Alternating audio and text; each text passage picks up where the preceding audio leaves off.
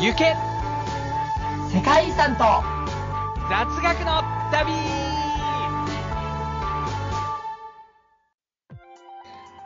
皆さん、こんにちは、こんばんは、そしておはようございます。アフリカ好きのユスです。チャイです。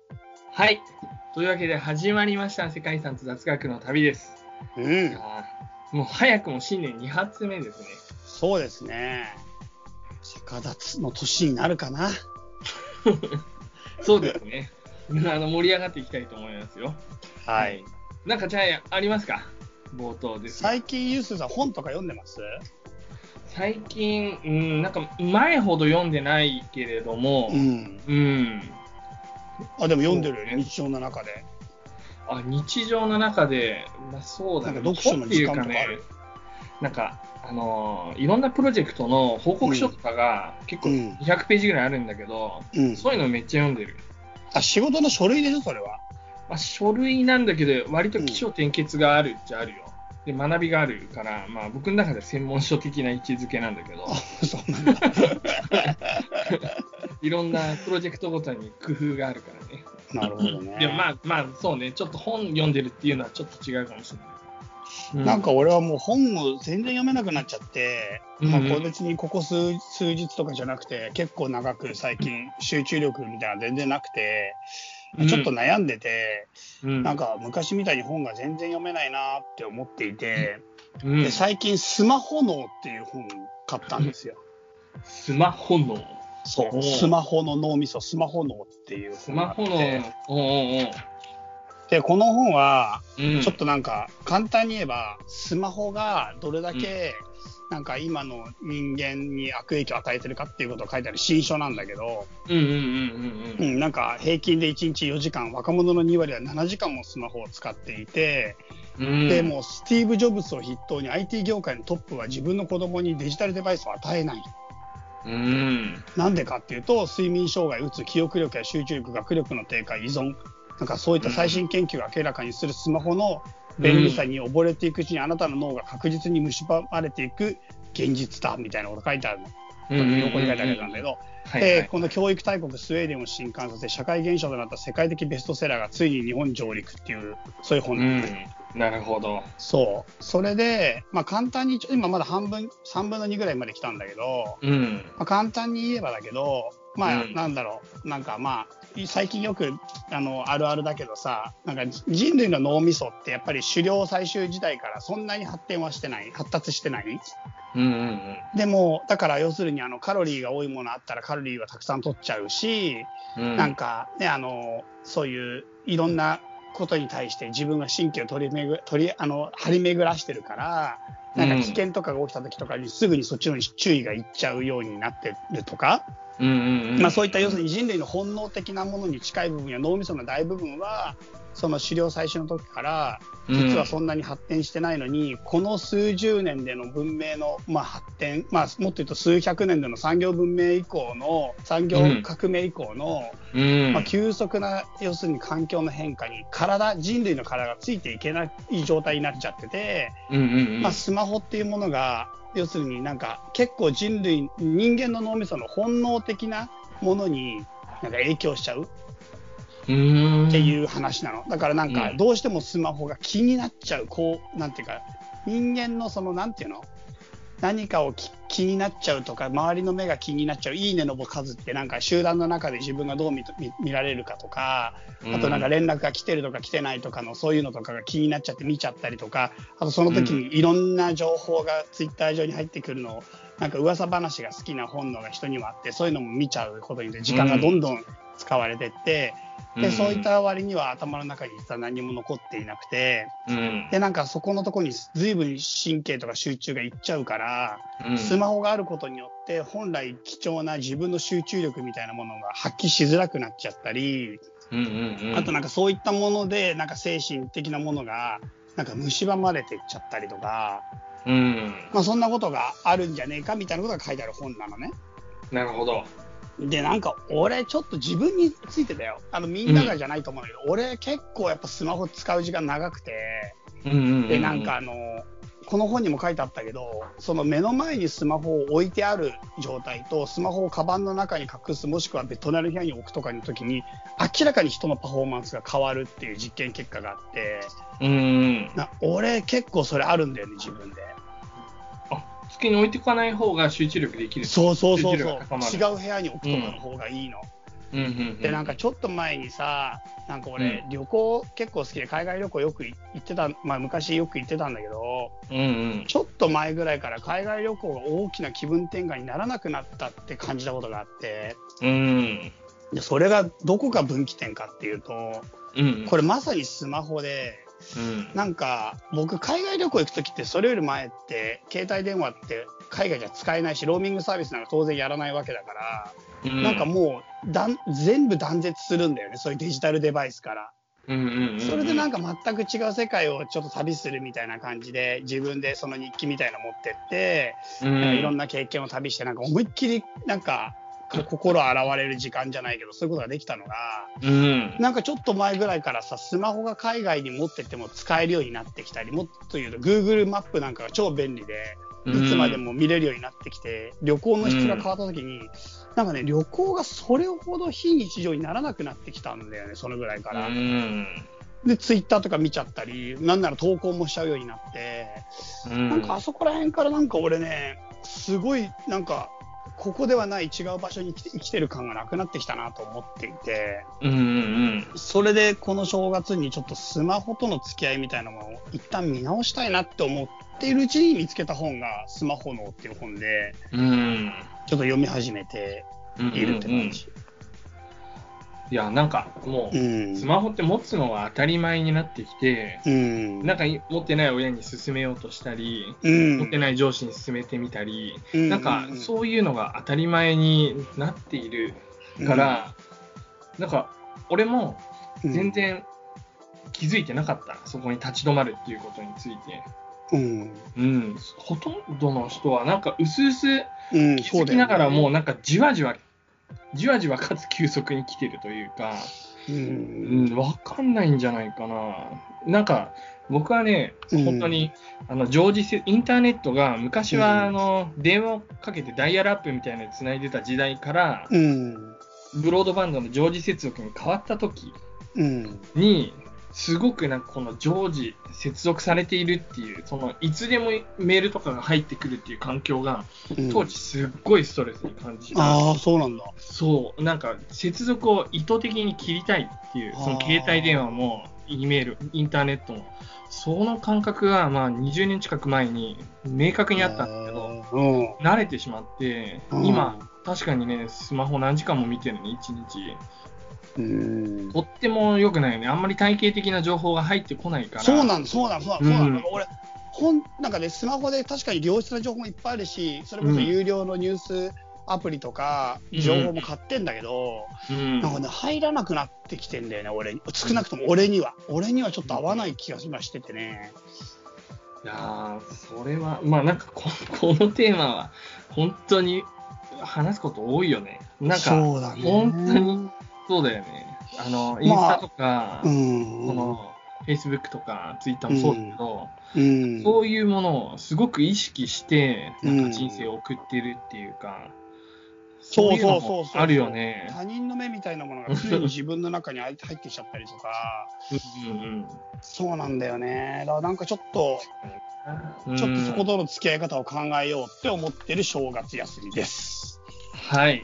なるほどはい。まあちょっとね、まだ今考え始めたのかもしれないけど、いろいろと面白い、あの、ね、結果というか、あったらまたシェアしてほしいなと思うね。はい。いや、俺も考えよう。ちょっとゲームやりすぎて、僕結構ゲームやっちゃうんだよ。あ、そうらしいね。なんか、うんあんまりその印象がないというか、俺といるときはゲームやんないから、うんうんうんうんあれだけど。ね。そうそうそう、ゲーマーなんだよね。うんうんうん。気をつけないとと思いますよ。うーん。なはるほど。い。そんな感じです。はい。本日紹介する世界遺産、行きましょう。はい。イタリア共和国文化遺産1980年登録登録基準1、2で、うんミラノのサンタマリア・デルレ・グラッツェ修道院とレオナルド・ダ・ヴィンチの最後の晩餐。うーん。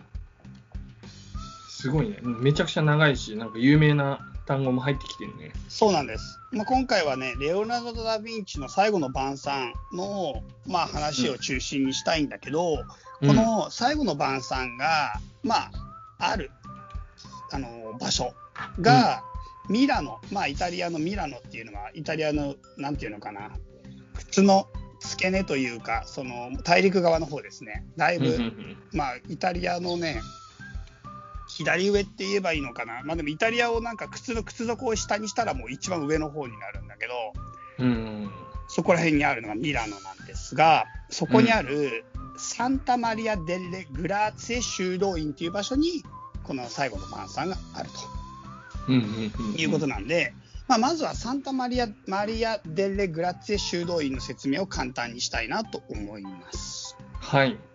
はい。で、まあ、このサンタマリア・デレ・グラッツェ修道院は15世紀半ばにドミニコ会の修道院として建てられたと。うん。で、15世紀末、えっと、ミラノ公、ミラノ公っていうのはね、ルドビコ・スフォルツァっていう人なんだけど、うんまあ、この人が、あの、ブラマンテっていう人に改築、この修道院の改築を命じたと。ミラノ港っていうのは、あの港はなんか公爵みたいな。そうです、そうです。うんミラノ公爵です。うん。うん。はいえ、っていうか、あの、このミラノ港ってマジで、うんまあ、ちょっとそもそもちょっとミラノ港の話をするんだけど、おお知らないね。このミラノ港っていうのはマジで当時はもうすごい隆盛を極めた人で、うんまあ、ミラノミラノってミラノ公国っていう国だったのね。うん。でフィレンツェとかベネツィアと肩を並べる列強の一つで隆盛を極めていたんだけど、うん。まあ、だから彼がこんなことを言っている。ローマ教皇は世の司祭。世って私って意味ね。うん。で、フランス国王は世の従者だ。従者っていうのはまあ家来みたいな感じ。うん。っていうふうに豪語するほどの権勢を誇るルドビコ。うん。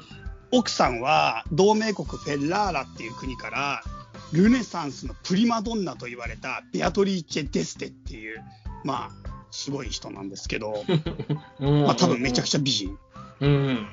うん。っていうぐらいだからもう本当に絶世紀みたいな時、うん絶頂期みたいな時の人ですね、ミラノ公。なるほど。うん、ルドビコ。うんうんで、まあ、この頼んだブラマンテっていう人も、まあ、そもそも、この人はこの人でググればもうすげえ話が出てくるぐらいすごい人なんだけど、うん。うんうんうん。まあ、その人に、まあ、改築を頼んだよって話からうん。話なんです。うんうんううん。ん。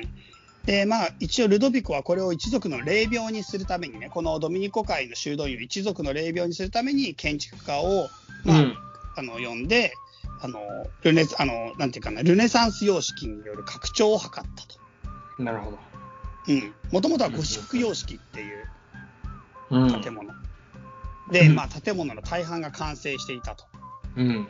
うん。いうこと、状態なのを改築するということで、うん。うん、方向を転換すると。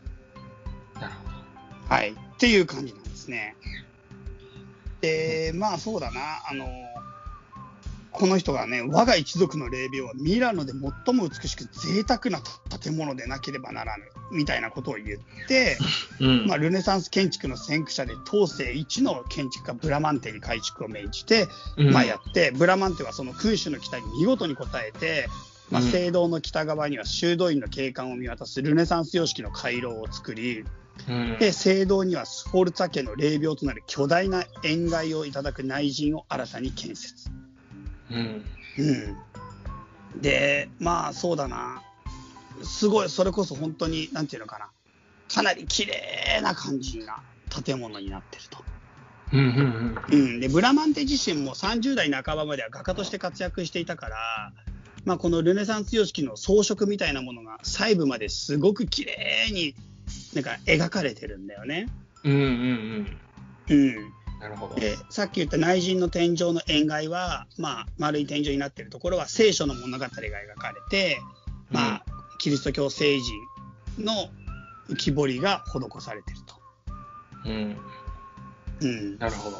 で外観は高さ約35メートルの円外の形をむき出しにせず白漆喰とレンガでできた修法楼と円錐形の屋根で覆ったと。まあ、丸いドームのままではなくて、それをさらに覆っているんですね。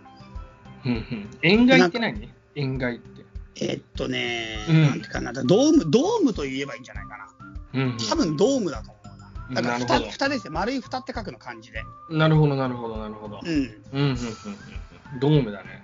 そう。で、このドドーームを囲。そう、囲って、うんこの周歩廊っていうのが、うん。なんて言えばいいのかな、その周りを歩けるようにしてるのよ。なんか螺う旋階段の螺旋になってない版みたいな、ベランダみたいになってるのよ。ん。なるほど、なるほど、なるほど、なるほそう。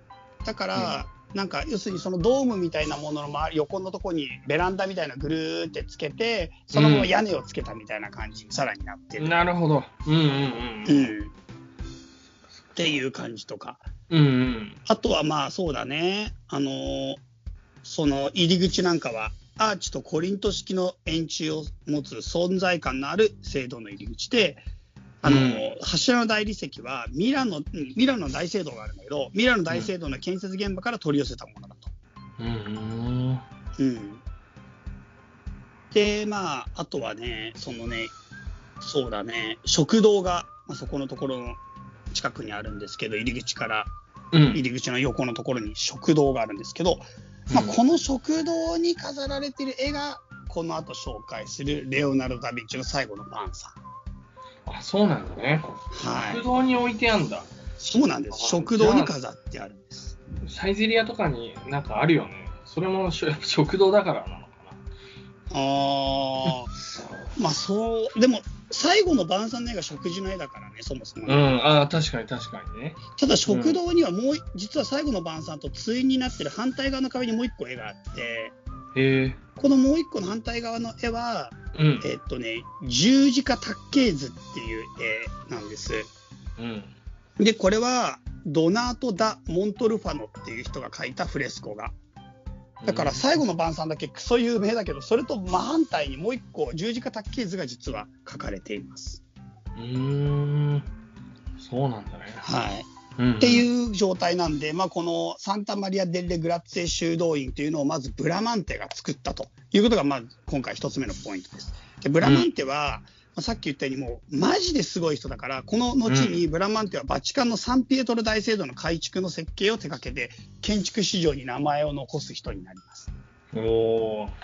超有名だね。うん超有名、東西一、もうルネサンス期の最大の建築家と言っていいでしょうん。う。うん。なるほど。で今回のこの修道院はそのブラマンテが、まあ、食堂の絵に、まあ、レオナルド・ダ・ヴィンチのもう名作最後の晩餐をか描かせたっていうところで、まあ、うん。幾重にもなんていうか価値のあるところになっているということなんです。うんうんうんうんうんはい、で最後の晩餐の話をちょっとしたいと思うんですけど何か最後の晩餐で知ってることありますか、最後の晩餐。まあなんかうんテレビとかの情報だけどさ、うん、あの、裏切り者のユダがなんか、はいはいはい。なんか、企んでるようなっていうか、うんまあ、そんな顔してるとかいう話をうん聞かない？うん。そうだよね。最後の晩餐ってまさにそのね、うんイエスイエス・キリストが、うんそう、卓形になる前夜ですよね。最後の夕飯の時です。まあ、夕飯じゃないのか。最後にご飯食べる時ですよね。うんうんうん、そこに弟子たち、まあ、使徒か、12人の使徒と裏切り者の13人目のユダが一緒にご飯食べてる様子を描いたとうん。されてる絵ですね。うんうん。はい。で、そうですね、最後の晩餐、まずそもそもの話ですけど、最後の晩餐っていうモチーフの絵は、まあ結構実はあると。うん。うん。で、まあ、確認されている中で最も古い作例は、世界遺産ラベンダの初期キリスト教建造物群に残るモザイク画が、まあ、最も古いです。最後の晩餐。まあ、大体5世紀から6世紀頃で作者は不詳です。うーんう。ん。まあ、そのその後描かれた時代作者で様々な技法や描写が登場する。まあ、でも、特に重要視されたのは、裏切り者のユダである、あ裏切り者であるユダの配置。この配置とか、まあ、宗教的意味合いっていうのが非常に重要視されていて、うん。多くの最後の晩餐では、うん。ユダだけわかはっきり分かるように、ユダ一人だけがテーブルの手前にいたりするんですよ。うーん。うん。うんみんな十二使徒は同じ方に並んでて、同じ方向でイエスももちろんそっちにいるんだけど、ユダだけが反対側にいる。うんうんうん、こういうのがなってたりとか。そう。うん。まあ、ところが、まあ、皆さんご存知の通り、このダ・ヴィンチの描いた最後の晩餐って、テーブルの手前にユダいなくて、全員向こうにいるんだよね。そうだね。うんそうなんです。これ実は結構、なんか珍しい。うーん。うん。ダ・ヴィンチが重要視したのは、すごいこのリアリティ。実際ユダだけ反対ってちょっとやっぱおかしいやん。うんうんうん食べるならみんなで一緒に向こうで食べるやろって話なんで。うん。うん。うん。で、向こう側に全員並んでると。うん。まあ、ちなみにですけど、ダ・ヴィンチが残しているそのスケッチの中には、ユダが反対側にいる構図も実はかかあるの、残ってるの。だからそれも考えてはいるんだけど、うん、まあ、でもけ最終的にはこの形になったと。で、最後の晩餐のこの絵って、まあ、うんいろいろなことがあって、こう謎解きみたいなことはちょっと今日はやらないんだけども、うん。うん。あのーそうだね、一つすごく、その世界遺産的には、まあ、あの、重要というか困ったことがあるのは、うん。これはね、実はね、もう完成した直後から、もう速攻で、その、なんていうの、壊れていっていくんですよ。うん？完成直後からもうすぐに絵に細かい亀裂が生じて、うんうんうんで、なんかもうどんどんどんどん、要するに、もう、なんていうの、壊れていってしまうんですよ、この絵自体は。うん。そう。だからね、まあなんていうかな、すごいこの絵自体がね、なんていうのかな、壊れやすい状態で、壊れ続け、それを修復し続けるっていう歴史が実はずっとあるんです。うん。でなんで壊れやすいのかっていうと、うん。えっ、とね、あのー当時の壁画うんって。いうのは、漆喰を塗った壁に水で溶いた顔料で描くフレスコ画っていうのが普通なのね。うん。そう。で、フレスコ画っていうのは、漆喰が乾く前に一気に仕上げなきゃいけないの。うーん。漆喰をガーって塗るんだよ。その上から顔料で絵描いてる時に、漆喰乾いたら終わりだから、一気にやんなきゃいけなくて、作業の中断や書き直しは一切できないんですよ、フレスコ画っていうのは。でも、実はダヴィンチっていうのは、うん。こういうやり方があんまり好きじゃないの。うーん。これ後でちょっとダヴィンチの話時間あったらするんだけど、うん。ダヴィンチってすごくなんか移り気だと言われていて、なんか気が乗らないとすぐに仕事を中断したり、熱中すれば何度でも書き直ししたり、うん。そういう意味でなんか彼はもうすごくその時やりたいことを思いっきりやったりやらなかったりっていうことを、うん、まあ、中断したり再開したり書き直したりみたいなことを何回もやりたい人なんだよね。うん。だから彼は実はこうフレスコ画っていうのを選ばずに、うん。何度でも中断や書き直しができる画法であるテンペラ画っていうのを使ってこの絵を描いてるの。うんうんうんうん。まあ実際にはテンペラと油彩画を合わせた新しい技法を採用したらしいんだけど、うん。そう。テンペラ画っていうのは、まあ、顔料を、顔料っていうのは、まあ、絵の具の元になる、うん。まあ、え絵の具だと思ってもらう、粉みたいなものと思ってもらえばいいんだけど、はい。それを卵などの溶剤で練った絵の具なのね。うーん。うん。で、これで描いていくんだよ。うんうんでもこれがやっぱり壁には全然適さないの。壁には絵の具が染み込まないんだよ、テンペラ画だと。うん。だからもう完成直後からうん壁全体にひびが入ったり、顔料が剥落な落ち落ちちゃったり、うんあのカビに覆われるっていう損傷が進んじゃう。最悪じゃん。最悪なの。おう。で、ダ・ヴィンチは実は一度だけそれを塗り直ししたんだけど、その後うんミラノを去ってしまって、以後うんこの絵に執着することがなかったから、もう実はこの後の、その、もう損傷がどんどん激しくなって、20年後にはもうカビで覆われて、50年後には絵の半分が傷んでいたって言われてる。うーん。そう。でね、この後がまあ悲劇なのは、実は度重なる修復がその都度されるんだけど、うんうん18世紀の修復家修復家は油彩で筆を入れて原画を描き換えちゃう。うん。へえ。とか、その後継者は使徒のい、使徒のね、使徒、十二使徒の使徒の一人の左手指が一本隠れてることに気づかないで、6本目の指を描き出しちゃったり。うーん。20世紀の前半には熱した鉄のコテで壁面に絵の具を押し付ける強引な修復。うんうんまあ、そんなことが上塗りに次ぐ上塗りで、うんまあ、ダ・ヴィンチのこのうん本当の筆が覆い隠されちゃったと。なるほど。まあ、こんなことが実は起こっていたんだよね。うんうんうんうん。そう。なるほど。そうなんですよ。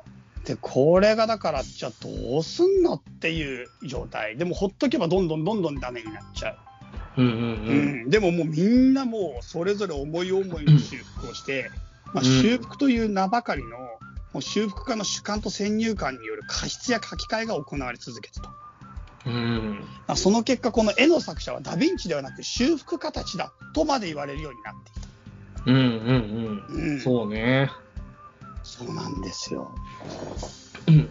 そんなこの絵を復活させた人は誰かっていう話なんですけど、おお。はい。いや、わからない。い俺や、そうですね。これ誰も知らないと思いますけど、あ、そんな有名じゃない。全然有名じゃないんですけうんど、。うんまあ、。修復家、ビニン・ブラビーラ女子。うん。うん。で、まあ、このね、あの、ミラノの文化財監督局が、まあ、うん20世紀の末、1979年の秋、ダ・ヴィンチが書き上げてから、もう480年も経ってしまった時代の話です。うん。うん。そう、その時に、このブランビッラ女子に修復を依頼したと。うん。で、この時に、まあ、この修復家あの、ブランビッラに、えっ、と、化粧直しのような復元ではなく、ダ・ヴィンチの原画を極力蘇らせてくれってうんういうん話をしているわけです。うん。でそのために重要になってくるのは、もう、要するに余計な絵の具を落とすっていう洗浄、洗うってことね。クレンうジング。ん。この洗浄が主な作業になると。うん。だけど、テンペラで描かれた絵の具、この絵はね、過去の修復家たちの絵の具や保護剤が、この原画の絵の具の層まで浸透しちゃって、さらなる剥落を引き起こしていくため、もう作業はもう困難を極める。うん。うん。だから、本当だったらね、ルネサンス期のほとんどの壁画はフレスコ画だから、さっき言ったようにね、うん。上塗りされた絵の具を取り除いていけば、原画の絵の具に容易にたどり着くんだけど、うん。まあ、テンペラ画法だけは、もうわずかな判断ミスが新たな損傷を招くっていう、もう本当に不可能に近いようなプロジェクトなんですよ。うんうんうんうんそう。だから、でも、もしこれを今やらなければ、もう修、もう今でもずっと損傷は続いてるから、確実に損傷は進むから、最終的にはもうダ・ヴィンチのそういったものも全てが失われちゃう。うん。うん。うん。だからもう、ブランビッラ女子は選択の余地がない。もう、うん。やるしかないっていう。今手をつけなければ永久に修復できないっていうのを、この1979年に修復の、を始めると。うんうんうんうんうん。そう。で、ブランビッラがどんなことをやったかというと、まあ、うん本当最先端の科学技術を当時使って、うん。まあ、本当に光学機器、あの、光を使って、うん。もう、なんていうか、科学的にその亀裂とか過失箇所を克明に記録する。で、まあ、原画の絵の具や修復家修復家たちが用いた絵の具や保護剤の成分を分析。うん。時代によってね、当然修復剤がいろいろ違うし、うん。もうだからそれによって洗浄の仕方も全部変えて、うん。で取り除くのはもちろん修復にされた画材だけではなくて、480年分のホコリやカビ、微生物の死骸や小動物の排泄物など、うん。または近年はミラノのスモッグや車の排気ガスによる環境汚染、それらの被害も実は受けていたと。うん。480年だもんね。そう。食堂だし、もともとは。うう。ん。その一つ一つをそれぞれに適した方法で取り除くと。うん。まあ、時には細い筆の先に洗浄液をつけたり、医療器具に見まがう細かなピンセットメスを使ったり、ミリメートル単位、ミクロン単位の作業が続くと。うん。で、この絵の大きさって縦4.2メートル、横9.1メートルある壁画だから、とてつもなく巨大な絵を、もうそんなレベルでやっていくわけだよね。うんうんうんうん。そう。で、なんか、どこまでが原画なのかとか、それもわかんないから、もうこれの模写みたいのが実は当時からすごいたくさんされてたから、模写が無数にあるので、うん。うん。どれが、あの、ダヴィンチのな絵なの、絵の部分なのか、大体のことが予測できるから、その予測の上に、まあ、丁寧に丁寧にやっていくんだよね。うん。で、原画の絵の具がもう完全に剥げ落ちてなくなっちゃってる部分は、うん。もうね、あえて洗浄しないでそのまま。うんうんうん。もうない何もなし。うんうんあとは加湿もしない。うんそう。そんで、まあ、高さ2.5メートルの足場の上、うん冷暖房器具も一切使用せず、永遠と続いた作業は、うんなんと開始から20年、うん99年5月に終了。で、うん壁全体も補強され、空調も整えて、ダヴィンチが完成させた作品に、まあ、限りなく近い形で、うん要するにダヴィンチの色だけを残すような形での修復が完了すると。すごいね。なんか修復って、一応なんか当時の色を塗るのかと思ってた。ね加えてどんどん。ささすがそうじゃなきゃって思うけど、そうなんだ。とにかく汚れを落としたんだ。そうなの汚れを全部落としきって限りなくダヴィンチの筆だけの状態にするっていうことをうん20年かけてやって、ダヴィンチから完成からおよそ500年後に最後の晩餐が復活するんですよ。おーすごいね。これは、うん、ドラマチックだね。そうなんです。うん。ねでなんか一応だから今みんなが見てるとかあの有名なやつっていうのはもうだいぶこれでも損傷が進んでる後の状態の最後の晩餐なの。うんうんうんうん、過失修正してないからね。うん。うん。まあ、それでもいわゆるこの修正前の写真と比べると、うんもうだいぶ雰囲気違くて、うんうんうんやっぱりダヴィンチの柔らかなヒッチみたいなのが確実に蘇ってるんだよね。うん。でもなんか一応復元図っていうのがあるのね。うん。最後の晩餐のこの復元されてる模写を元に復元されてるやつなんかを見ると、もうもっと実はこれ華やかな絵なんだよね。うん。なるほど、なるほど。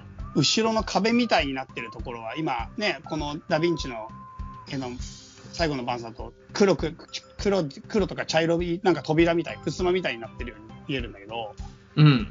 これ実はタペストリーで、まあうん。あの花柄がすげえ綺麗に描かれてるタペストリーだったと言われてる。あ、そうなんだ。そう。はいはいはいはい、あとはこのテーブルクロスなんかにも実は模様があって鳥や花などの細かな図柄があったり、うんうんうん、うん。あとはテーブルの上に並んでる食べ物なんかも本当綺麗に全部見えたり。もちろん表情とかはもう当然だけど、うんうんううん。ん、だから実はもっともっと華やかな絵なんだけど、まあ、少なくともそう損傷した損傷はしているがダ・ヴィンチの絵そのものの状態に戻ったよっていうことなんですね。うんうんうんうんうん。なるほど。はいそんな感じですね。うんうん今回はね、うん。世界遺産にまつわる話で、主に修復の話うん。でした。確かにね。それもすごかったね。はい。うん、はい。というわけで、以上、世界遺産のコーナーでした。はい。ありがとう。ユッスーと行く心理学の旅のコーナーお第第2 2回弾。目ですね。はい。第2弾。第2回目。えっ、ー、とね、まあ、できればね、今日でね、全部終わらしたいなというふうにあ思うまだ決まってない。そうだね。まあ、終わらしたいね。終わらそう、はい終わらそう。うん。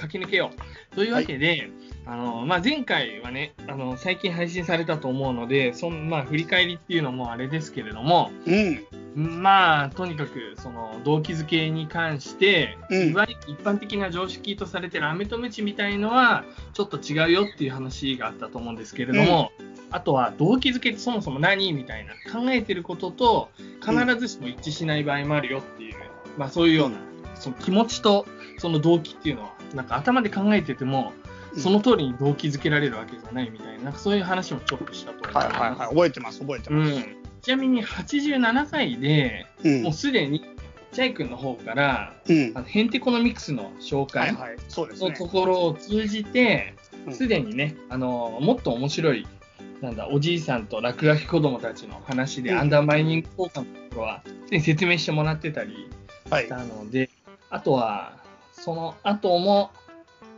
結構89回のところでもうん。89回と87回農業のところ、あ、ごめん、87回だね、やっぱり。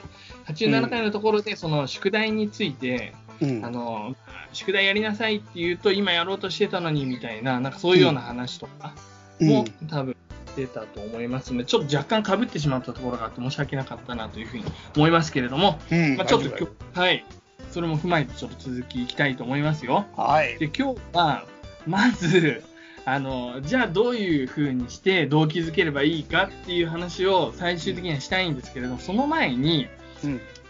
もっと言うと、そのモチベーションとは何かっていうことを、うん。まあ、ももう少し正しく位置づけたいというふうにまず思います。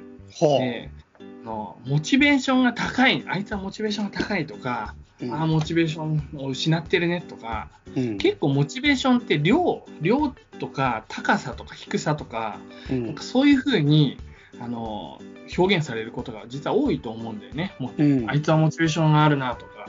うん。でも実際には量よりも質うん。が大切っていうことなんですね。ほうん、要はモチベーションっていうのは単純にこのその量で表現できるようなものではなくてどういうタイプのモチベーションを持っているかっていうことが重要っていうことですね。う。ん。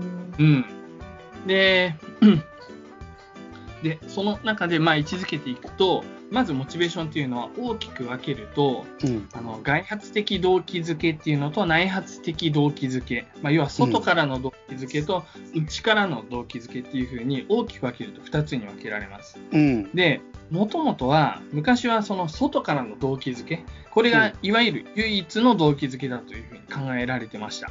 うん。で、まあ、どういうことかっていうと、まあ、その生きるためにこう必要な欲求、まあ、生存の欲求みたいなのがあると思うんだけれども、うん。栄養とか水とか仲間からの承認とか、そういったものが欠乏するとそれを埋め合わせるために頑張ろうとするうん。モチベーションこれがあの外発的動機づけの一番基本的なものですね、うん。で結局それがなくなると不安感とか不安と、まあ、不快感とかうん。恥恥ずかしさとか罪悪感などが生じつけられるので生じるのでそれに対してそれを埋め合わせるために行動が動機づけられると。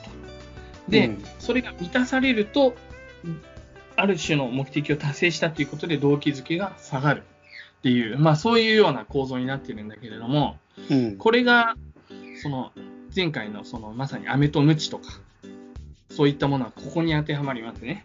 うん。で、それに対して、内発的動機づけっていう、内からの動機づけっていうのも、あの、最近では当然のように、まあ、あるものとしてみ認められているんですけれども、うん。それが、まあ、比較的新しく発見されたと言われていて、うん。で、これは生まれた時から誰もが兼ね備えているもの、その内にあるものなので、で、何かがこう欠乏した時か、そういった動機づけではなくて、あくまでこの自分自身の好奇心とか、興味に基づくもので、まあ、そうだよね。まあ、例に挙げられるのは、この赤ちゃんとかが、もう自分、赤ちゃんの子供が、その好奇心で、こう、何でも、こう、なんだ、物を叩いたりとか、いろんな行動、なんか食べてみたりとか、いろんな行動をす取るんだけれども、それらっていうのは別になんだ、その栄養が足りないとか、お腹が空いたっていうことで、必ずしも口に入れてるわけじゃなくて、あくまで自分の好奇心で行っていることだったりするっていうふうに、まあ、まあ、例として挙げられるんだけれども、うん。まあ、これはあの基本的にはその好奇心に基づいて実際に試してみると。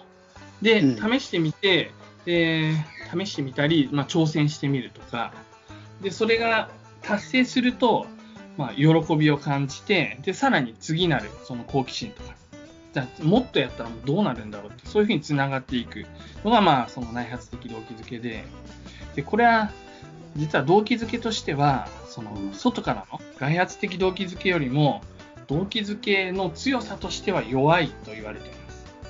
うん。ただし、外からの持続ものよりも、内から湧き上がるものなので持続的であり、うん。で基本的には一般的には内発的内からの動機づけに基づいた行動の方が結果が良いとパフォーマンスが高いあとはうん持続性が高いさっきも言ったけれどもで精神的にもあの、まあ、健康が維持されるっていうことですねうん。で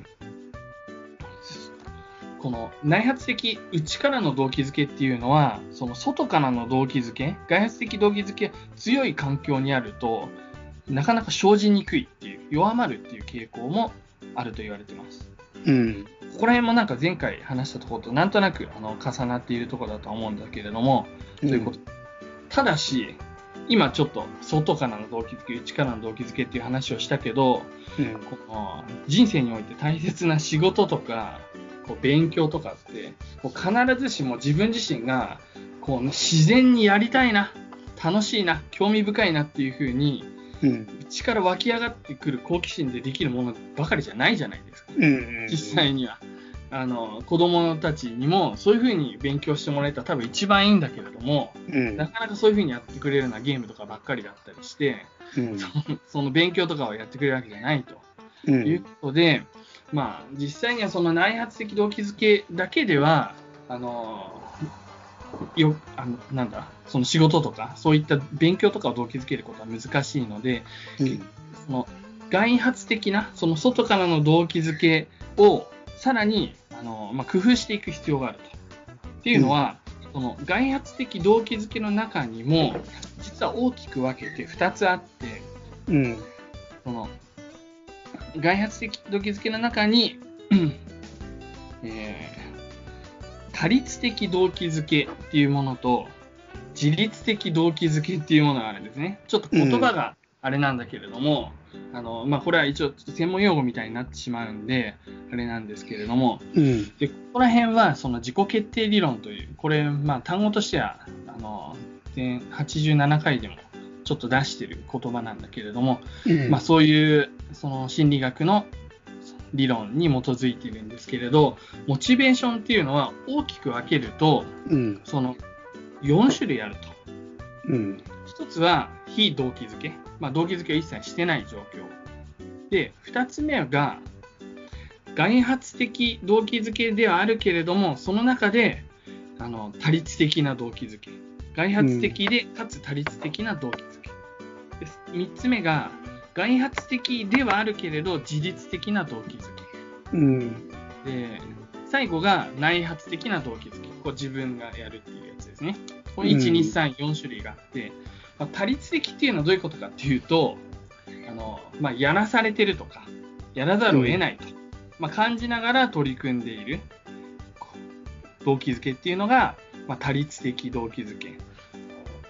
まあ、さっき言ったみたいな飴とムチのあ飴とムチによるそのご褒美のために頑張るとか、罰を避けるために頑張んなきゃいけないなとか、他の人の指示とかプレッシャーでやらされてる感が出ちゃってる動機づけとか、うん。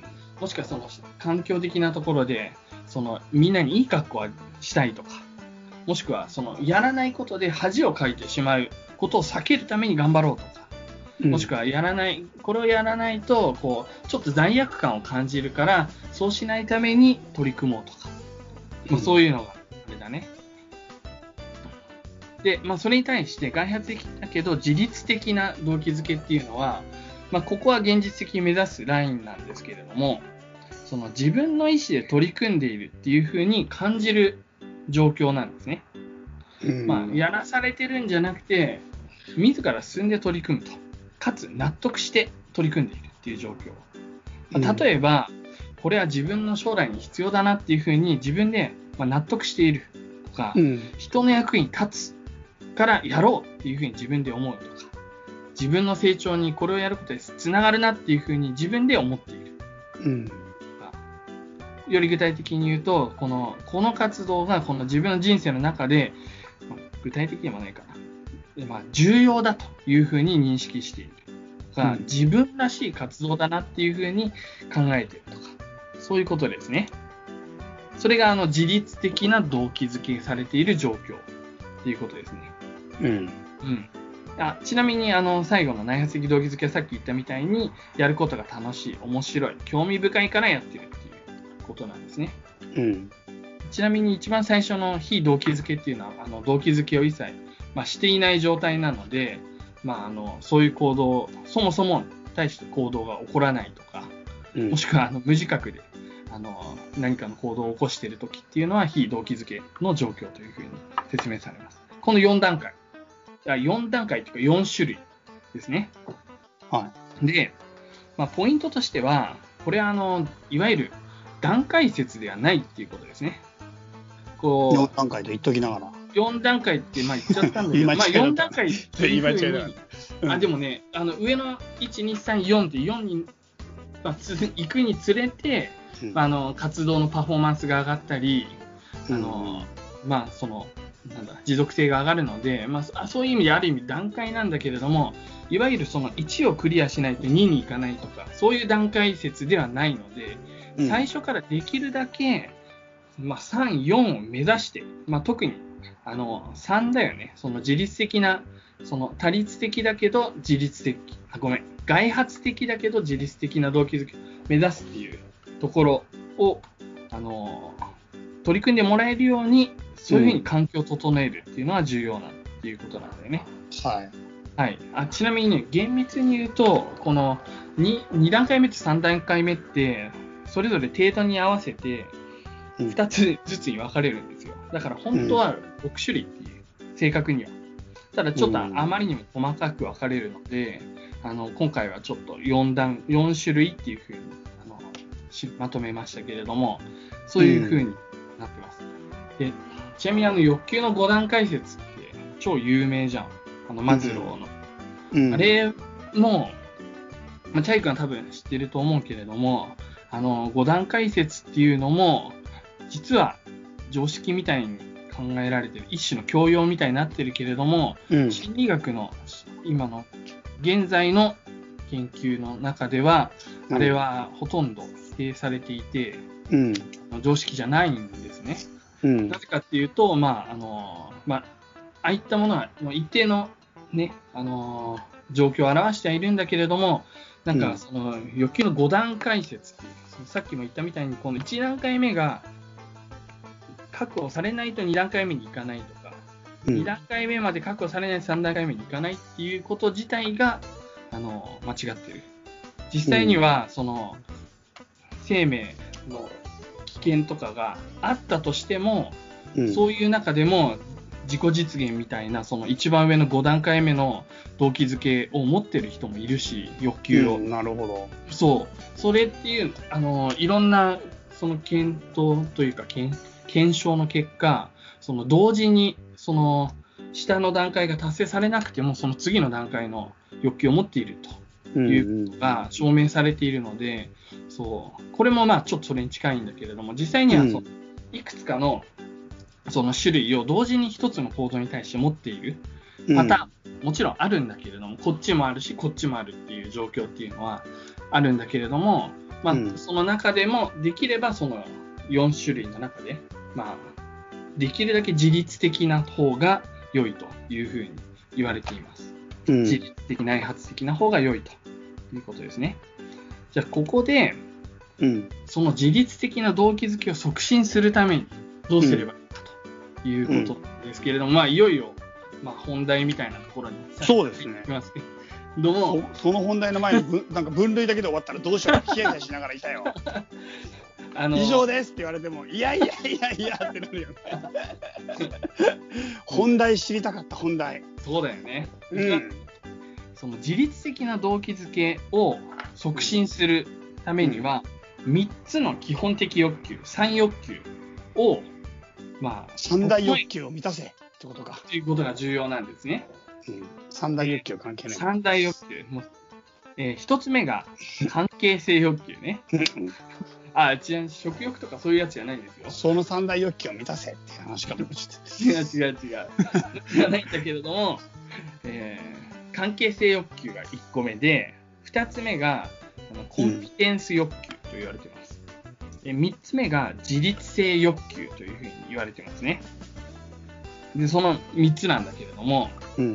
まあ、どういうものかっていうのをちょっとあの順番に説明していきますけれども、うん。うん、まず関係性欲求っていうのは、うん。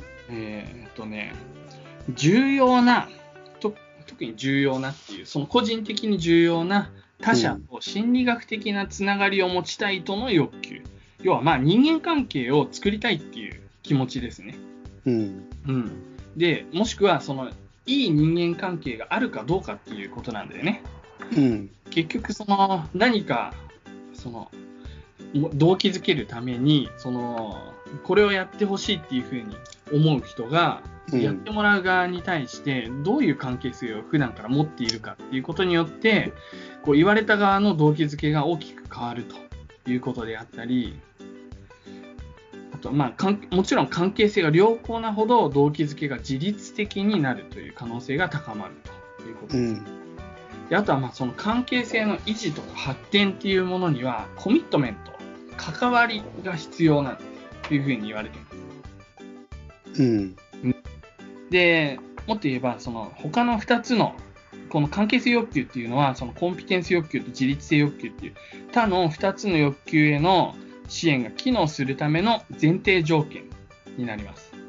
まあ、うん関係性が良くないと、その、これから言う他の2つの支援もあまり機能しないよっていうことで、うん。うん。で、ちょっと具体的に言いますと、重要なことっていうのは、その、課題につまずいた時に頼れること、困った時にうん。助けてくれる人がいるかっていうこと、人であるっていうことですね。うん。こう、慣れ合いが、とか、仲良しとか、っていうことが重要なわけでは実はないんですね。ここでいう関係性っていうのは。特にその、課題、まあ、指導者と非指導者とか、そういう、あとは、まあ、取り組む仲間同士。仲間同士の関係も実はすごい重要なんですよ。その横のつながりというか。うん。それの間でもただ仲がいいとかじゃなくて自分が分かんないとか困った時に頼れるかどうかっていうのはすごく重要でうん。でその頼れるって思われるための条件はこれもまあ言われれば当たり前かもしれないけどうん。一つ目はこう物理的に頼れることうん。こう不在でないということですね、うん。その頼れる時に頼りたいって思う時にそばにいないうん。人っていうのは頼れないから関係性が欲求が満たされないということだね。うん。とか実際に頼ったらしっかりと答えを教えてくれる助けてくれるうん。っていう、まあ、その物理的な頼れることこれはちなみにあの今みたいな時代だとなかなか直接会ってっていうのは難しかったりしてもこれあのバーチャルというか、まあ、なんだオンラインでの関係性も可能ですね。でもう一つがうん物理的に対して心理的に頼ろうと思えることですね。うんで。これはどういうことかっていうと、その遠慮しなくていいっていうことですね。うん。もしくは、あの恐れなくていい。なんか聞いたら怒られるんじゃないかなとか、うん。うん、なんか頼ろうとした時断られるんじゃないかなとか、相手悪いんじゃないかとか、そういうハードルが、心理的なハードルがないっていうことが、頼れる人の条件ということになります。はい。で、その上で関係性向上のためにできることっていうのが、まあ、一応2つあるんですけれども、うん。1つは、まあ、できる限り定期的なえーコンタクト。まあ、さっきあのコミットメントが必要だっていう話がしちらっとしたと思うんですけれども、定期的に,、に接触すると。まあ、プロジェクトとかであれば、週に1回はその、まあ、農家の人と会うとか、そういうこともやってますね。うん。で、これもさっき言ったみたいにあのオンラインとかの遠隔も可能ですと。うんいうことですね。で、あとは、その、傾聴っていうふうに、まあ、単語では言うんだけれども、まあうんこちらからの視点を、まあ、押し付けるんではなくて、うん。その、本人の課題に対する、こう、どういうふうに、あの、今悩んでるのかなとか、そういうのを、こう、うん。理解しようっていう姿勢。うん。うん、これ僕自身もすごくわかるんだけど、僕自身がどういうふうに悩んでるかを理解してない人のアドバイスは聞きたくないっていう思いがあって、うんすげえわかるなと思うんだけれども、まあそういうことだよね。頼れる人っていうのは。まあここら辺がその関係性欲求のまあ支援の仕方っていうふうになりますね。うんはい。じゃあ次に、コンピテンス欲求に行きますね。うんコンピテンス欲求って言うとなんかカタカナだからちょっとあれだなって思うんだけれども、あの、僕が教えてもらった先生はコンピテンスを手応えというふうに、あの、翻訳してました。うんこれはまあその先生の解釈。なんか他にもね、あの、いくつか、なんだ、あの、まあ日本語の当て方あるみたいだけれども、うんまあ手応えが一番いいんじゃないかということで、まあ手応えでいきたいと思うけれども、はいはい。えー基本的には、コンピテンス、うん、そうだね、物事をこううまくこなしたときとか、うんその取り組みによって、こう、その取り組み自体が上達しているっていうふうに感じた時とか、うん。あとはまあ、その、取り組んでいくことによって、自分自身の好奇心がまあ同時に満たされていくっていう時に、その手応え、コンピテンスを感じるっていうことなんだね。で、このうん手応えを感じるっていうのも、とってもこの自立性に重要なんですね。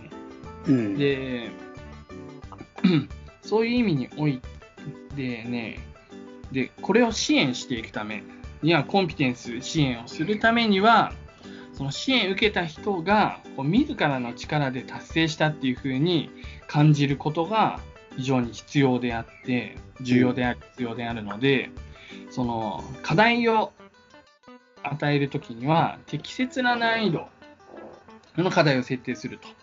うん。こう難しすぎるものを与えても簡単すぎるものを与えてもダメなんですね。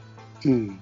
で特にその学ぶことがすごく難しいものであったりその時間がかかるものとか高い目標を目指す場合にはそのスモールステップというかこの細かい段階に区切ってまずはここまで例えばなんか最終的にこうで修士論文を書かなきゃいけないって言った時にうん。まあ、1学期の前半では、こういう、なんだ、まずはテーマを見つけてきなさいみたいな、そういう課題を出して、で、その次に、じゃあそれに対する自分の仮説を作ってくるとか、そういうふうにこう、スモールステップで、段階段階でこう、指導することによって、その、こう自分自身がこう、それを適切な間時間でこう、達成しながら、その、やりがいを持って、手応えを持って、その課題に取り組んでいけるっていうことですね。うん。うん。あとはね、そうだね。まあ、細かい話になりますけれども、その自律的に行動するためには、その、行動を受けたか、行動する人が、こう、自分の行動、行為を正しく評価できるっていうことが必要というふうに言われてます。うん。で、特にまだその能力があまりない人とか、あの、まあ、子供とかであったり、まあ、ちょっと途上国のところとかだったりすると、こう、うん適切なフィードバックをこちらからすることで、あの、まあ、自分の行為を、まあ、だんだんこう具体的に評価するっていうことが重要。まあ要はなんか自分がどういうことをしていて、どういうふうな達成をしているかっていうのがそもそもわからないとなかなか達成感を感じにくい。うん、手応えを感じにくいっていうのがあるんで、なるべく具体的に、あの、君はこここういうところが、を達成しているから、すごく、あの、なんか成功しているんだっていう、今すごくいいペースなんだとか、うん。そういうのを具体的にあの伝えていくっていうことですね。うん。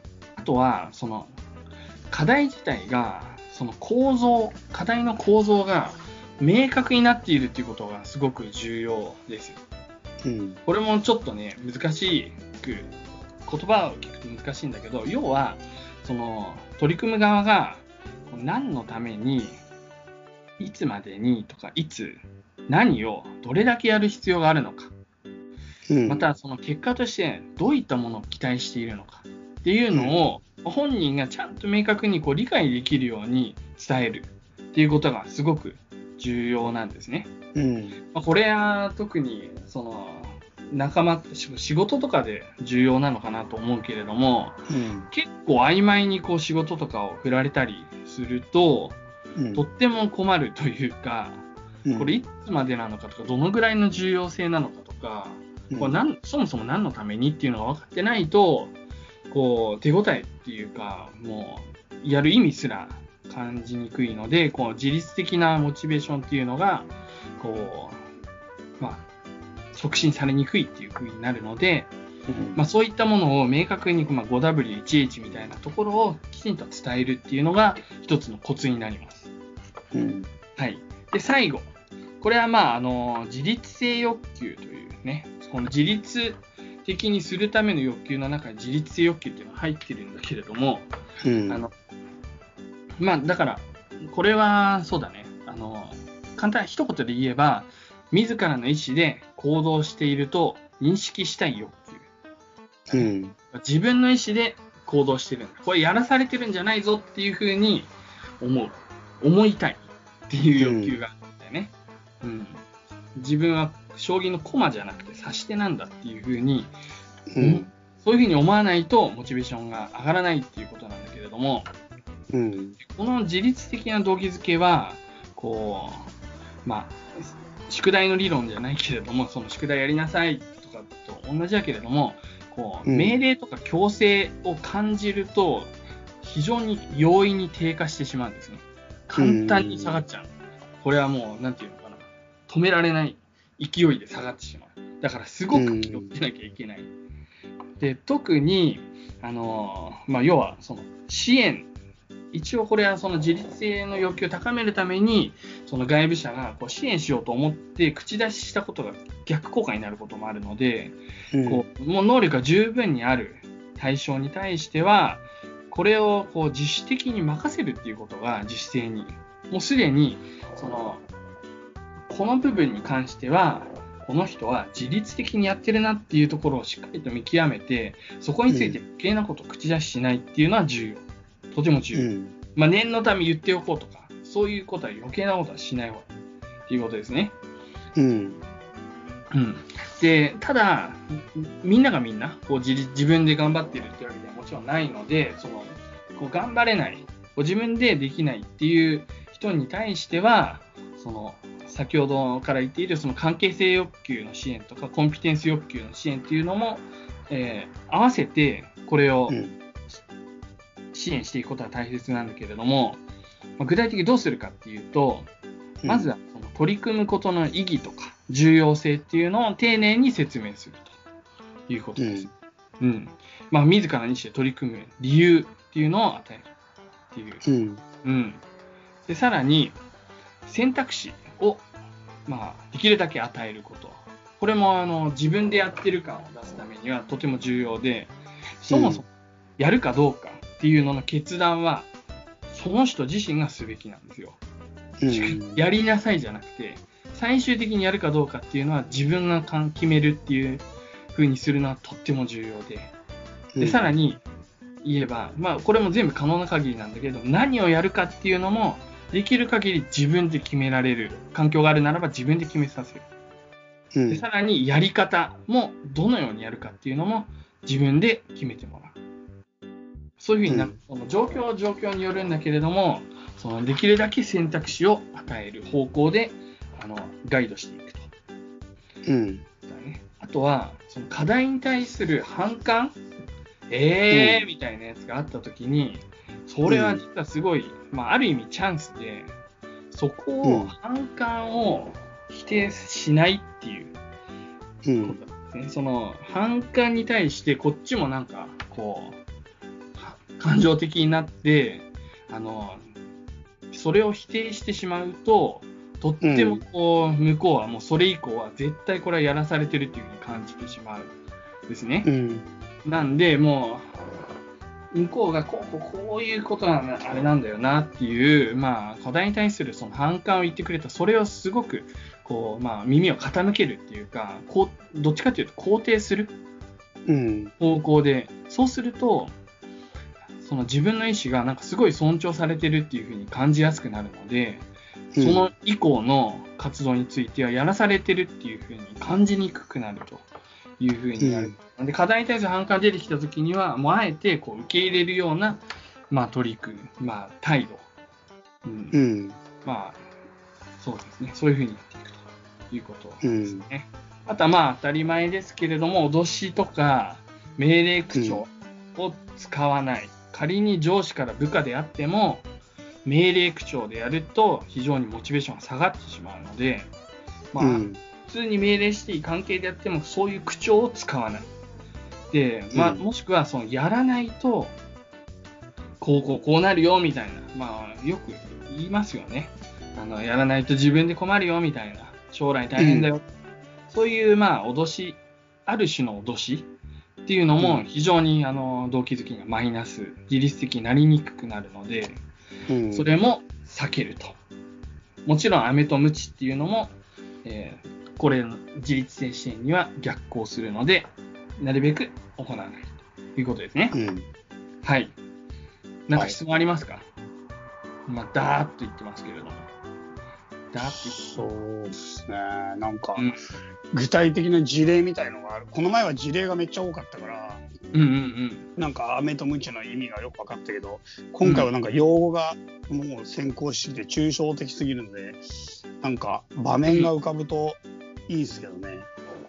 ああ、なるほど、なるほど。うん。そうだね。例えば、じゃあ関係性欲求に行くと、その、まあ、その、僕の専門は国際協力の農業分野なので、ちょっとそこで行くと、その、そうだね、その、定期的な接触っていうのがあったと思うけど、必ずこう週に1回は村を定期的に訪問していて、うん。でかつそのグループのメンバーその農農家グループのメンバーのうん。抱えている課題であったりそこのグループ特有の強みとかを非常に理解しているんですよね成功しているプロジェクトでは。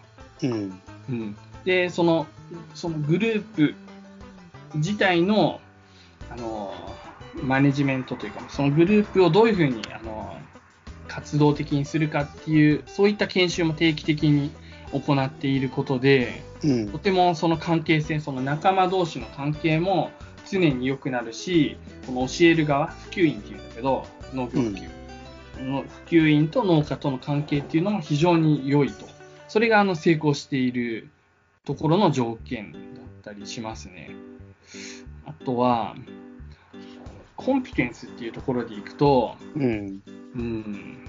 と、その、し市場志向型、そうだね、その市場を向いたその農業の支援をしているんだけれども、まあ、今までなんか、市場調査とかを自分でやってもらうとか、なんかそういう話も以前したと思うんだけれども、その全体のそのプログラムがどういうふうに構造がなっているかっていうのは、最初に説明会をしっかりと行って、そのコミュニティの中で、でこここういうふうにあ僕ら進めていくと。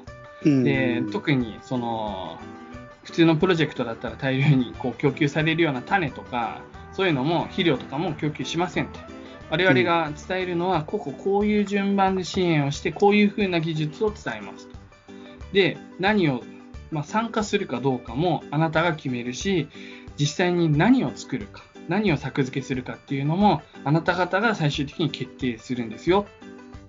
いつ作るかとか。そういううん。説明も最初にきちんと説明をすることでこう自分たちはその、まあ、りしっかりとその構造を理解した上でそのプロジェクトに入ってくるっていうことで非常にその手応えが得やすい。自分は今説明されてたあの理解した中のあこのステップをこういうふうにこうやってるんだっていうふうに、まあ、分かるっていうことがありますね。うん。うん。あとは、さ,、まあ、さっきも言ったけれども、その自立性支援っていうところで言えば、対象者、その農家の人たちっていうのは、自分で、まあ、あの、あたら参加して、うん。なんだ自分の意思で参加してくるっていうことであったり、うんその農作物の種類とか、あとは栽培の時期とかも、自分たちが最終的には選択すると。う。いうんことであったり、そうね。あとは、自立？まあそうね。まあそういうような感じで、実際にこの関係性とコンピテンスと自立自立性っていうのにとても配慮した形でやることで、こう、うん今までの農業普及プロジェクトにはあまりなかったようなこうプロジェクトが終わった後もこう活動が持続していくとか、うん。そういう成果を今ちょっと上げ始めている、まあ、もうすでに結構なあの実績あるんだけれども、うん。ちょっとそういうような感じで具体的にあの取り組まれています。あとはまあ、そうね、細かい話は、そうだね、うん、たくさんあるんだろうけど、まあ、そうですね。はい。うん、あの上司と部下の関係であったり、親と子供の関係であったり、いろんな関係で、まあ、想像してみれば、多分いろんなあの事例が出てくると思います。はい。はい。はい。じゃあ、ちょっとまとめと補足に行きますよ。あ、まだあるんですね、続きうんは。。はい。まとめ、最後だけれども、はい。あの、もうまとめなんで、この、この3つの関係性とコンピテンスと自律性の基本的な心理欲求を充足すること、満たすことで、自律的動機づけが持たされる。だけれども、はい。これ、こうしたあの、その基本的心理欲求っていうのは実は世界共通なんですね。うんどの文化でもある程度当てはまります。はい。その宿題やりなさいのくだりみたいのあれ実はアフリカでも当てはまるんだよね。うん。アジアでももちろん当てはまるし、世界的なあるあるなんですよ。うん。ただし、まあ、実際にどういうふうにして支援、充その産欲求の充足を支援しているかっていうのは、そのある程度その文化とかによって工夫の余地があるというふうに言われていて、まあその全く同じ、そのなんだ、日本人とアフリカ人と、あとはまあそのラテンアメリカ系、ラテン系の人とかってやっぱもともとノリとかも全然違うので、うん。まあ、どういうふうにあの言葉遣いをするかとか、まあ、どういうところまでがこう自律性を感じるかっていうのはある程度国によって違うので、それはその各国、まあ、僕なんかはその特にその国際協力やってるからだけれども、うんその各国の地域性とか文化にあのよく考慮しながら進めていく必要がありますよっていうことですね。はい。はい。あとはあ、ね、それが。いやいや。話だけれども、うん。うん、で実際にその対象者がうん。自律的に取り組んでいない自分の子供はその自律的に勉強してないとかうんそういう時に考えるべきはこの3つの関係性コンピテンス自律性のどれが充足されていないのかなぜならばその充足さこの3つのが充足されていないことによって自律性が損なわれているのでこれはあの三大基本心理欲求なのでうん。そういうふうにあの整理できたっていうのは結構大きいことかなというふうに思っています。なるほど。で、まあその中でどこの、どれが阻害されてるのかなっていうふうに考える。で、ちなみに複数、その関係性だけとか、関係性の中のこだけっていうことではなくて、あの、多くの場合は複数原因があるので、あまあ幅広くこの3つの欲求の中で、あのどういったもの、ことが阻害されているかっていうのをしっかりと考えるということですね。はい。まあ、これが、あの、活動です。結論です。はい。動機づけのやり方ですよっていうことですね。で、まあ、この3つのその基本欲求を満たせるようになるべく最初からこう特に動機づけを与える側は本当にねあのひここまでやるかっていうぐらい準備しておくのはすごく重要。特にその、うん。うん、学校の先生であったり、まあ、もちろん親も親御さんもそうだしうん上司もそうだし、何かプロジェクトを始める時のそのプロジェクト側の人とかは本当に丁寧にやればやるほどこのさっきの4段階とか6段階。っていうだけどこう最初から自律性が高いところでスタートすることがすごく重要でこう段階的に上がっていくっていうようなものでもないし、ないのでそういう必要はないので、最初からっていうのが重要ですね。はい。以上、ユッスーが、えー導く心理学の話でした。ありがとうございました。エンディングのコーナーはい。はい。というわけでですね、特に今回もメッセージは僕は確認したところ来ていなかったので、まあ、エンディングです。はい。というわけでエンディングですけれども、なんかチャイ君、ありますか？どうでした？なんか、毎年、僕、うんあの、正月だけ新聞買ってるんですよ。はいはいはいはい。元旦に、まあ、大手何紙かの新聞をバババって買って、それでその年のなんかテーマになりそうなこととか、まあ今ホットな話題とか、うん。正月版ってやっぱり結構気合入ってる感じがしててさ、いつもよりバーンと2021年はこうなるとかさ、ここから先の展望とか、あとはその年の一面に出てくるのって結構、なんかこの次の時代とか今の時代的なことが多いんで、うんうんうんそれで今年もババババって買いに行ったんだけど、まあ、ちょっと引っ越した影響もちょっとあるんだけど一つ目まずちょっと衝撃的だったのがうんうん新聞がそんなにコンビニに置いてないうんうんなんか、俺の地元のコンビニはね、去年まで行ったところはね、うん。うん。実家の近くのコンビニは、普通に大手の新聞、一通り手に入ったんだよ、セブンイレブンで。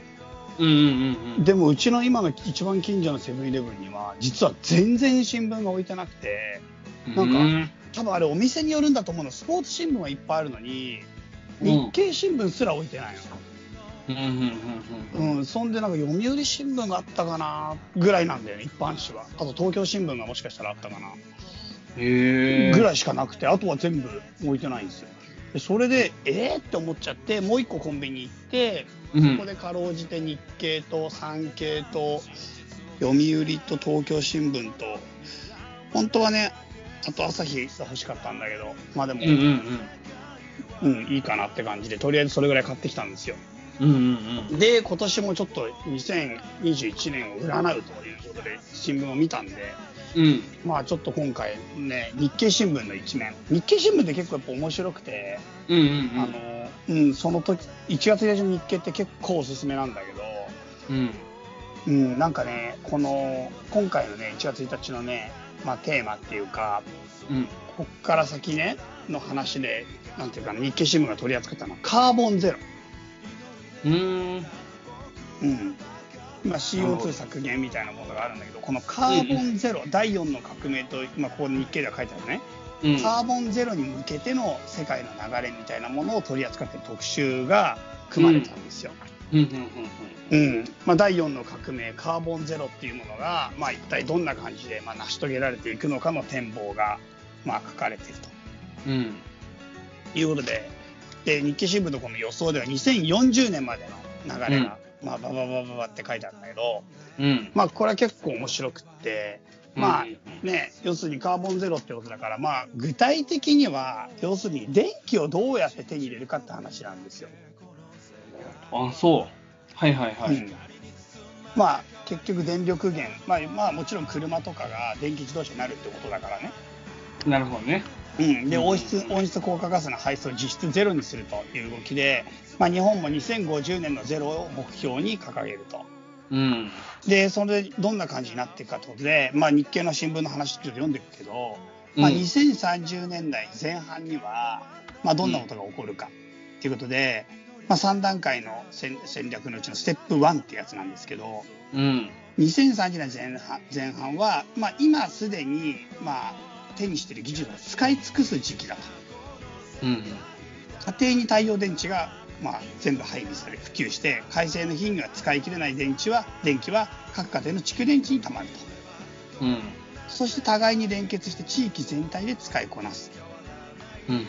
うん、でオフィスビルや屋上や壁にも太陽光電池を設置するのが当たり前になって、まあ、ビルの多くは断熱性能を極めたゼロエネルギービルになるとうん。で冷暖房なんかはほとんど使頼らずに仕事ができるようになり、まあ、電気自動車の充電ステーションとか、まあ、あとはあの天候次第で発電量が変わる再生エネの蓄電あの蓄電の仕組み、うん。えっと、ごめん再生エネを支える蓄電の仕組み作りなのが、まあ、始まるという感じ。うん。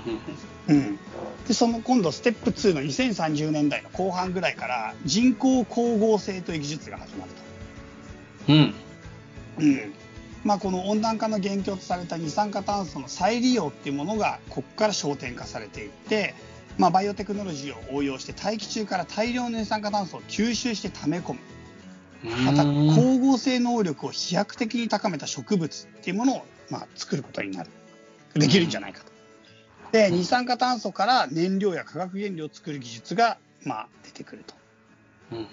で、再生可能エネルギーで、まあ、高層ビルの風を生かす風力発電発電とか、潮の流れでプロペラを回す潮流発電など、まあ、こういったことが実用化され、うん。うん。で、まあ、人工知能、AI を用いたシミュレーションを大規模に行って、まあ、人知を超えた発明につながる戦略みたいなものが同時並行で行っていく。うん。うん。で、今の技術でも二酸化炭素を岩に変える技術があるの知ってる？岩？固体にするってこと？そう、二酸化炭素をぐわーってもう、なんかね、すごいこの日経の一面に載ってんだけど、うんめちゃくちゃなんか扇風機のでっかいみたいなやつで、二酸化炭素を全空中からスイスのね、スイスにされてるんだけど、うわーって吸い込んで、うんこれを地下2000メートルで岩に変えるっていう、そういう装置があるね。うーん。うん。で、半永久的に閉じ込めるっていう。うん半永久的ってところが、なんか、ちょっと怖いけどね。そうだね。でもまあ、うん二酸化炭素だからね、そうは言っても核廃棄物とは違うからね。うんうんうん。うん。なるほど。まあ確かにでも完全に閉じ込めるわけじゃないっていうどこまでの意味を言ってるのかわからないけど、まあでもそういったものがあるから、二酸化炭素を利用して岩を作ったりとか、もしくはまた別のものを作ったり、人工光合成みたいなのができれば、もっと効率的に二酸化炭素からさ酸素を作り出すことができちゃうから、うんうんすごい技術だよね。そうだね。うん。うん。で、ステップ3が2040年代。で、これは宇宙で太陽光発電を行うと。うーん。まあ要するに曇り空がないっていうことが絶対的に理想だから宇宙空間に巨大な太陽電池を浮かべると。まあそうすることによって太陽光を効率的効率よく電気に変えて地上に送るんだけどこの時の地上に送る技術っていうのがうん。あの無線で充電できる技術って今すでにあるじゃんスマホを。ああ。うん置い置くだけで。そう、まあ、近くにうん。もしくは近くに置くだけで無線で電気を送るっていう技術、この技術を応用して電気を空から降らせる。そんなことできんの？なんか無まあ線でとか言ってもめっちゃく近いよ。今、ほぼ接触。そうだよね、そうだよね。まあでもこれ一応2040年代の話だから、だからそ電気がもう空から降ってくる時代っていうのをまあ目指す。なるほど。うん。っていうので、まあここら辺とかもかなりすごい話で、だからもうここまで来ると、まあこれうちの奥さんの話なんだけど、電柱とかもなくなるやん。うんうん。でもうさ要するに発電の施設がないようなもう山奥とか海の真ん中とか関係なくなるじゃん空から電気を取れるんだからうん。っていうような形でもうなんか本当に実どこでも自由に、ね、電気がフリーに手に入るしかも太陽光によって作られる電気だから完全なる自然エネルギーをベースにした電気、うん。うんまあ、こんなような世界が、まあ、目指せるのではないかみたいな話なんだけどでこれで2040年ぐらいにそれができて2050年に、まあ、ゼロを目指す。うんうんうん。うん。まあ、みたいな話がね載ってて、まあ、SF っぽいところもありつつなんかね、うん。現在の技術の延長上で2050年までの間でなんかできそうな気もするしえーでもこれできたら結構すごいねみたいなさ。でもまあ、うん。目指してるところっていうのは、うん。そうだよね。なんだ、その、今の地球温暖化みたいのを防ぐっていうこと？が一つ大きいのかな。まあもちろんそうだよね、温暖化ガスの排出を実質ゼロにするっていう動きから始まって、まあ、このカーボンゼロっていう今動きが起こってるんだよね、2000うんうん日本も多分その文脈だと思うんうんうんうんうん。う、うん、なるほど。まあ、そうね。電気は蓄電池の問題がね、大きいうんと言われてるよね。でもなんか、そうだね、うん、ぜ全固体電池とかいうのが確か今実用化が近づいてるって言われてる次世代何それ。蓄いや詳しくはまだわからない。けどなんかあのラジオでちらっと小耳に挟んだ。うん。あーうん。でもなんか要は充電って車もそうだけど今急速充電でも30分ぐらいかかるから、うんうん。普通ガソリンってガソリンスタンド行ってドボドボドボドボって言ったら1分ぐらいでガソリン入るんです、それうん。を急速でやっても30分ぐらいかかるのが今の,、うん。そのあの EV の問題というか電気自動車の問題で、でまあ電気のその特性携帯電話とかもさ充電にうん。それなりに時間かかるじゃん。それがうん。すごく、あの早くできるようになるらしい、一気にあの電気を移せるっていうかうん。それだけでもかなりのあの革新その電池として。うん。あとは、まあ、ちょっと全固体電池もうちょっと勉強してから話せばよかったけどでもうん。リチウムとかって希少金属だうから、ん。結局そどこまでその世界中に置けるのかわからないじゃないですか、うん。そういう意味でもなんかそこは一つ解決しなきゃいけない。壁になってるので、まあ、なそういうのも、まあ、今後解決していく見通しがあればね、なんかうん。生活変わるのかなっていうふうに思いますね。まあ、蓄電池の問題はしばらくはやっぱりまだまだ重要だよね。うんボトルネックになってるってういう。ん。うん。そうだよね。うんそうですか。まあ、うん本当だから、ね、時代がどんどんどんどん動いていくとは言うけど、本当にうん。世界のそういったエネルギー革命、本当にね、エネルギー革命がまた起こるってことだよね、第4の。そうだね。うん。うん。ちょっと、あの、うん。全固体電池については、今度調べて、また、あの、説明します。はい。